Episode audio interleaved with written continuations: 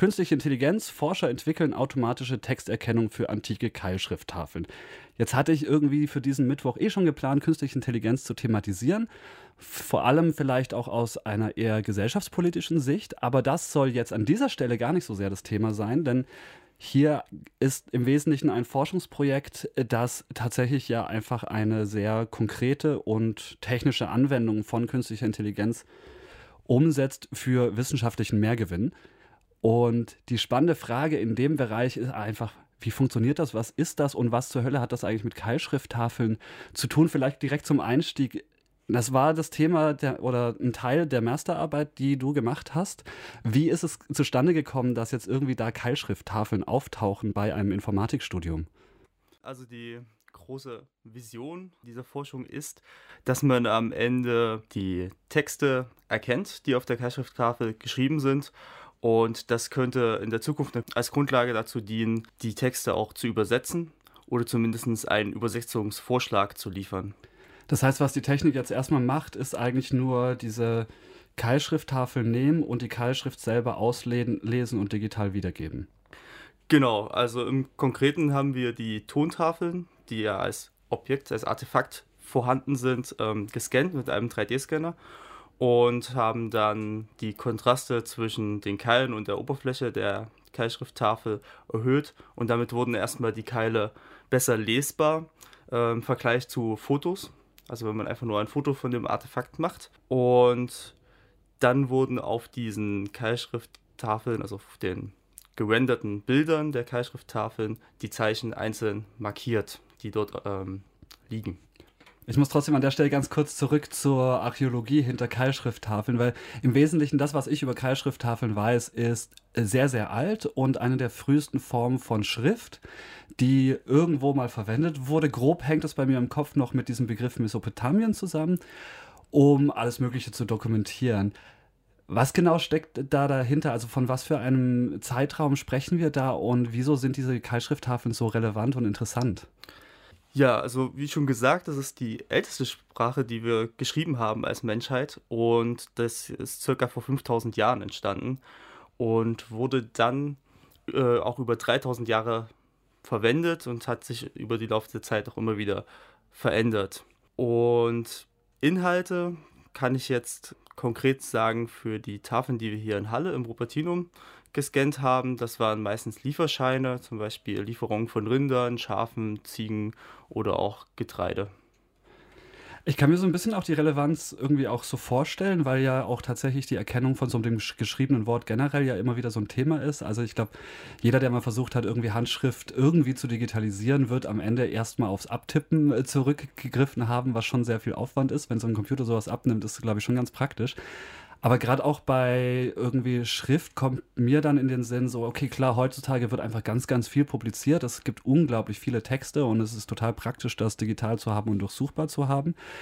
Keilschrifttafeln kann ich mir nicht ganz so vorstellen, dass es so wahnsinnig viele davon gibt. Irgendwie habe ich das Gefühl, so viele dürften nicht übrig geblieben sein. Aber vielleicht findet man ja auch dauernd wieder neue und spart sich damit dann einfach die Zeit, das dann irgendwie mühsam rauszufinden, was da steht und dann auch vielleicht auch eine Übersetzung zu machen. Wie viel Relevanz hat das eigentlich tatsächlich? Also von was für einem Datenbestand reden wir da? Tatsächlich gibt es ziemlich viele von diesen Keilschrifttafeln und es werden auch immer wieder neue gefunden in den Bereichen, ähm, zum Beispiel im Irak wo die Keilschrift früher geschrieben wurde. Und man schätzt, dass circa eine Million Keilschrifttafeln auf der Welt jetzt im Museum verteilt sind. Also das sind die, die schon gefunden wurden, genau. sozusagen. Genau. Und wahrscheinlich auch noch nicht ganz alle transkribiert wurden. Nein, das ist bloß der, ähm, der kleinste Anteil wurde transkribiert von diesen Tontafeln.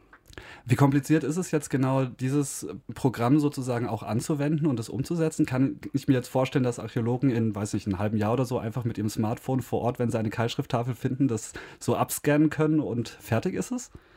Nein, so, so weit sind wir noch nicht. Wir haben am Anfang schon gesagt, wir arbeiten mit 3D-Scans. Das heißt, es wäre jetzt sowieso nicht direkt möglich, mit dem Handy ein Foto zu machen. Das würde gut funktionieren. Daran arbeiten wir natürlich auch, dass es auch auf den Fotos funktioniert. Allerdings, dass es jetzt app-reif ist für das Smartphone, ähm, da ist noch ein ganzer Weg zu erledigen. was braucht es dann vor Ort an, an Technik oder an Einrichtungen, damit es dann tatsächlich umsetzbar ist?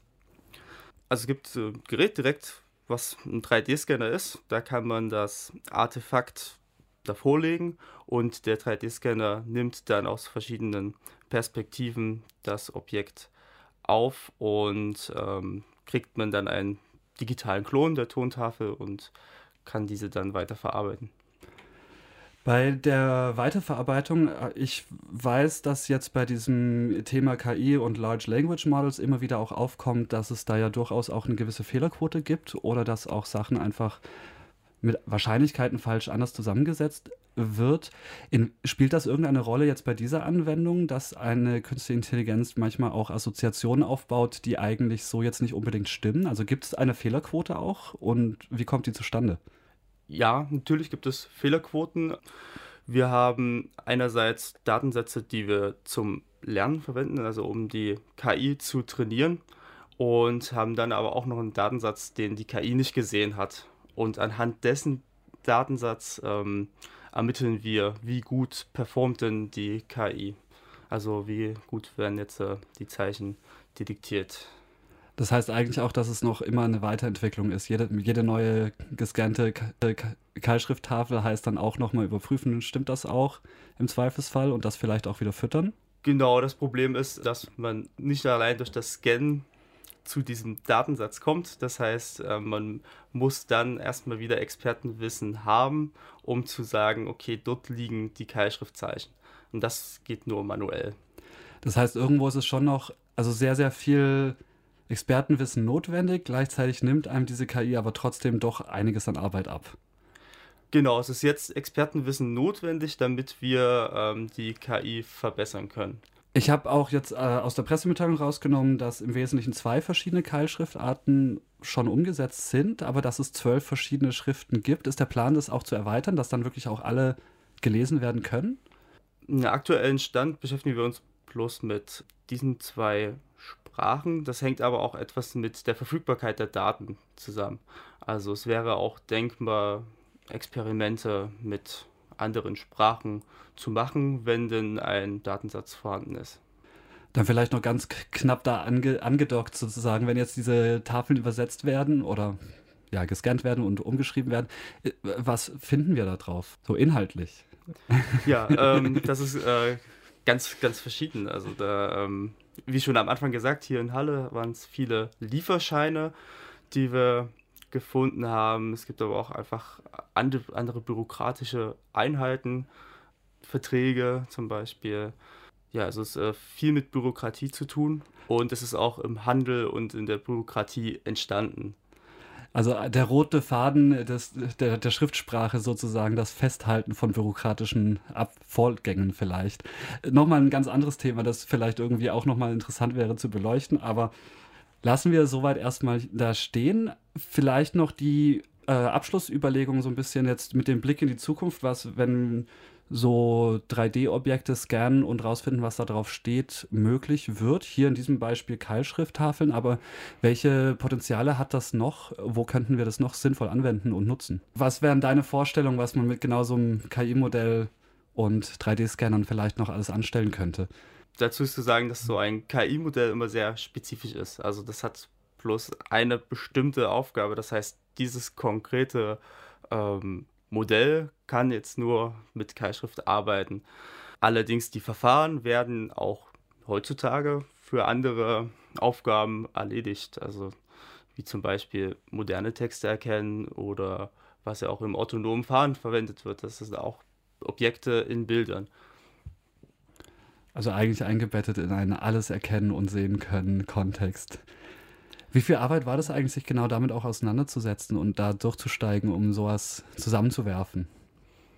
Ja, also nochmal kurz dieses alles erkennen. Versuchen. Das ist, ähm, das ist eher schlecht möglich. Also, ja. wie gesagt, die Modelle sind alle immer sehr spezifisch. Also, die haben ihre Aufgabe bekommen.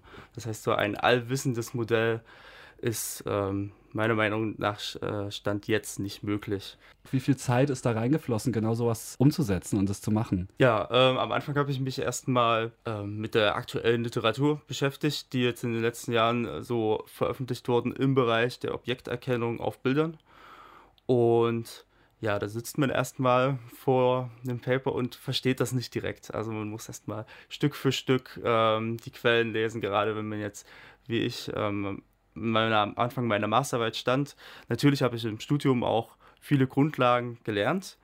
Allerdings, wenn man dann die aktuellste Literatur liest, braucht man auch wieder ein Stück, um sich reinzuarbeiten in die neuen Begrifflichkeiten, in die Notationen, wie das aufgeschrieben wurde. Das kann schon ein, zwei Monate am Anfang der Masterarbeit da, ähm, dauern, dass man nur aktuelle Literatur liest. Und dann die Implementierung von dem Ganzen?